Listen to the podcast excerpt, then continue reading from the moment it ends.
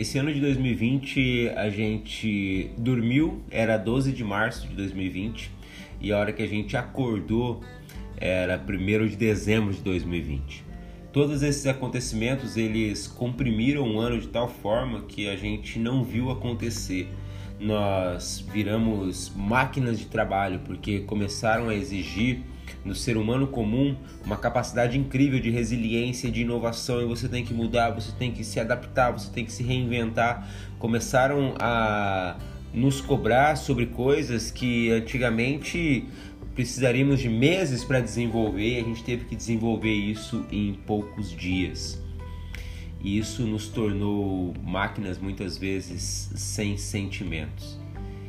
E agora é preciso parar pisar no freio, olhar e refletir onde vale a pena, o que vale a pena e o que não vale a pena.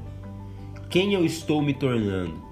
Eu estou satisfeito com essa pessoa que eu me tornei hoje? Ou eu ainda posso evoluir muito, não só como profissional, mas como ser humano? Porque a evolução como ser humano, ela passa por um processo de autoconhecimento e de desaceleração. É preciso pisar no freio para que você possa reconhecer os seus detalhes, e é o detalhe que faz a diferença entre a cópia e a obra de arte. Somos todos obras de artes e por isso precisamos dar atenção ao nosso detalhe, para não sermos simplesmente cópias repetidoras de processos, e é o que muita gente está se tornando por aí.